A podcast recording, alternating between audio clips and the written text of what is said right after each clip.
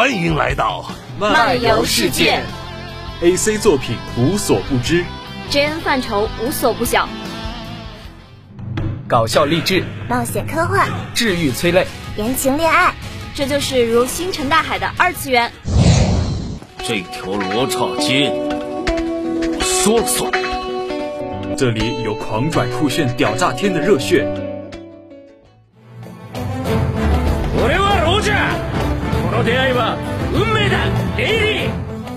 这里有经久不衰的动漫情怀，这里有山海皆可移的爱情故事，万水千山，你愿意陪我一起看吗？这里还有永不磨灭的游戏之魂，让我们在这里做回最中二的漫游少年。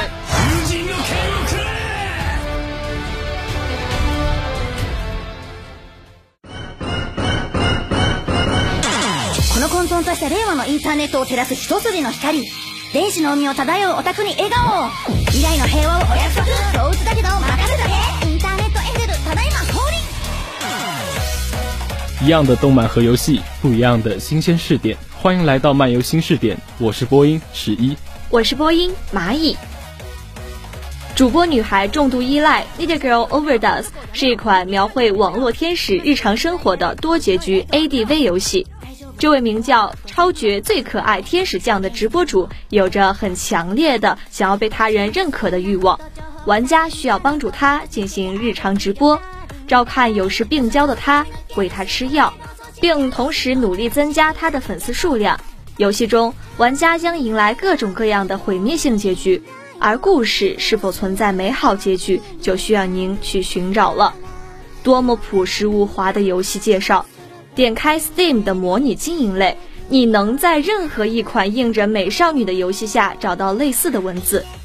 甚至这句“而故事是否存在美好结局”，就需要您去寻找了。似乎已经成为了 ADV 的共享文案。在本作中，玩家将扮演女主角的男友、房管甚至监护人。在有限的三十天里，这个漂亮女孩把自己几乎一切都交到了你的手中。你要为她制定日程安排，听她倾倒情绪垃圾，以及用各种手段为她缓解压力，并最终实现这个可爱却疯癫的女孩的终极目标——拥有一百万个粉丝。游戏的经营部分相当简单，白天时间可以通过各种手段帮女主糖糖解压，或者进行特殊体验来增加能力值，以及为晚上的直播积累素材。而直播的涨粉效果会根据素材的质量、主播的能力值以及连播的次数决定。夜晚我们就可以选择开启直播，在直播中，玩家身为房管，可以将垃圾弹幕删除，以及将 SC 也即付费弹幕标红，让糖糖念出。这些行动都会对直播的效果以及压力的增减产生影响。游戏中对于直播生态的模拟相当有趣，包括译名版让主播破防的 anti 以及自搜都还原了出来。糖糖是个地雷系女孩，地雷系是今年从 SNS 网站流行开的新属性，现在常指某种视觉系妆造。长发、口罩、双马尾，病态的苍白，细细的妆容以及哥特风的穿搭。但本作女主糖糖则更接近这个词的本意，看似正常却内心病态，随时可能如地雷一般爆炸的女子。譬如性瘾，不注意个人卫生，对配偶有病态的掌握欲，也常常伴有自虐和厌世。需要注意的是，与我们常说的病娇不同。地雷系的毁灭冲动往往是指向自身的，也可以说是相对无害且缺乏行动力的病娇、自虐、厌世、性瘾。总之，Rain 在游戏里的形象几乎就是地雷系刻板印象的汇总。而游戏的实际目标，除了达到一百万粉丝之外，更重要的是怎么维持住这个女孩脆弱的平衡。有不少人因为想在这款游戏里体验和主播甜甜的恋爱而入坑。但进入游戏之后却大吃一惊，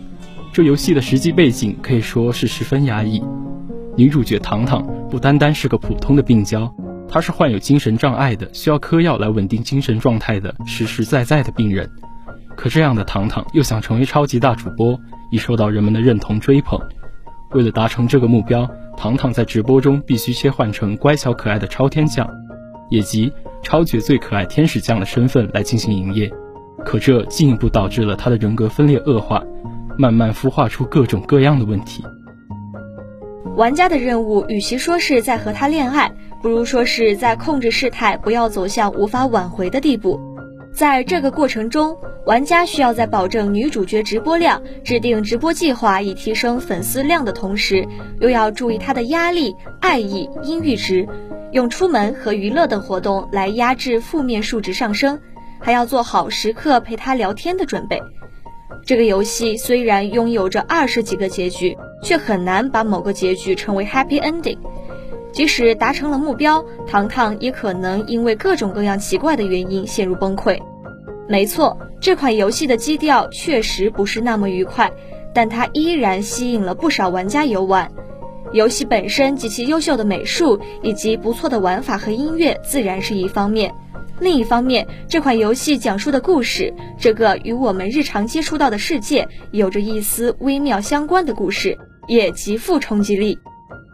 在这个游戏里，我们可以看到主播隐藏自己拥有伴侣的事实，向阿宅们示好；可以看到主播开通了带锁的推特账号，在没人可以看到的角落疯狂发泄对他人、对自己、对世界的负能量；可以看到主播为了涨粉而绞尽脑汁整活，会蹭一切能蹭的热度；也可以看到每逢福利直播，粉丝数会出现何等暴涨。但在另一面，我们可以看到网民们对名不见经传的小主播的挖苦。可以看到论坛里对他毫不留情的人身攻击，可以看到有人打钱在直播间对他进行辱骂，也可以看到在他成为大主播后，狂热粉丝们在他的直播间里变成了完全丧失思考能力的庸卒。不管什么事情都会被当成节目效果喝彩，会无缘无故的说可爱，就会无缘无故的说恶心。有位网友对此做出了总结。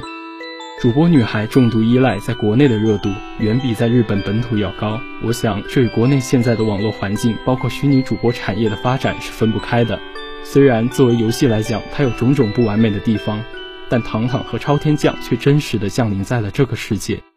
作为玩家的我们，看似操纵了一个女孩的人生，但其实一直处在无能为力的状态。糖糖执意要在自己伤痕累累的世界里构造一个爱情神话。把阿 P 视作那个一定会解救自己的人，阿 P 自己的意愿无足轻重。地雷系女孩们把恋人当作弥补世界的自恋工具，而部分缺爱的恋人们也会在这种被需求的危险感觉中满足自身。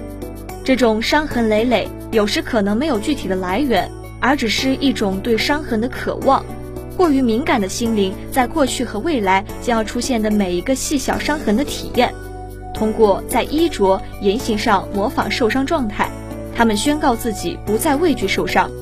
这是女孩在不得不迈入成年人世界时的姿态。这种亚文化呈现出对抗世界的倾向，却理所当然的没有对抗市场和商品化。也就是说，它并没有真实的对抗世界，只是像襁褓中的婴儿一样抗拒从温暖的怀抱中出来。所以，制作组其实给我们扔进了一个复杂的迷宫，而这个迷宫根本没有终点，越是挣扎越是白费力气。哪怕是考证书那个结局，也并没有解决所有事情。糖糖还是没有找到好朋友，他只能承受着生活的压力，自己努力地消化着。他就像飞蛾扑火，越是去网络中找到自己想要的东西，越是靠近那些东西，越是深陷其中。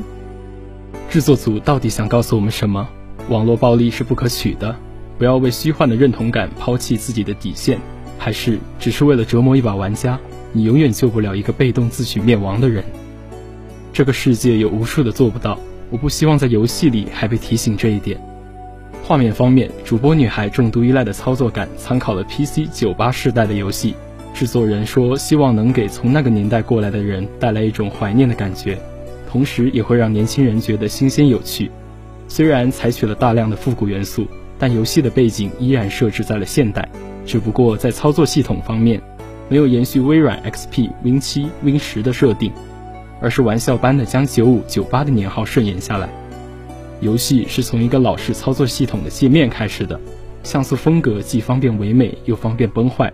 点阵之中夹杂着一种神秘感。我个人很喜欢像素风格。也许这种操作系统的像素风格，还代表着现实和虚拟世界的模糊地带。本作提供的可视范围只有老式电脑屏幕以及电脑屏幕两端的一小部分空余。本作在各种场景下将这个舞台充分发挥。如果糖糖情绪失控，整个屏幕会随他的暴力行为而倾斜，极端时屏幕甚至会直接被打破，而电脑屏幕周边的空余位置也会随着剧情的发展产生变化，让我想起了 NDS 时期那些很会玩双屏幕的厂商。而高潮时的剧情演出，则能看出制作人对于读电波丰富的经验。各种形态的噪点雪花以及变调，能将熬夜的我从昏沉中唤醒。除了这些读电波司空见惯的手法，重要节点的演出同样能够给予玩家独特且沉浸的体验。为了避免剧透，我这里不过多赘述，还是希望大家有时间去游戏里体验一下。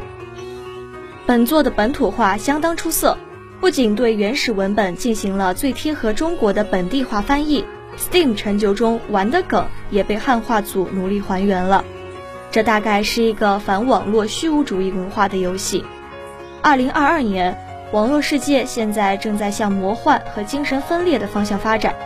全世界疫情蔓延，而中美关系又走到一个紧张的境地，但大家却在关心虚拟货币、元宇宙这种魔幻的概念。寡头们通过经济手段，把网络世界上出现的各种概念包装成共同信念，以金钱赋予这些概念价值，然后再通过炒作让全民狂欢，让我们深信那些在二零一九年还是魔幻的东西是的确真实存在的。好啦，今天的漫游新视点到这里就要跟大家说再见了。感谢导播醉星辰，感谢编辑叉叉，我是播音蚂蚁，我是播音十一。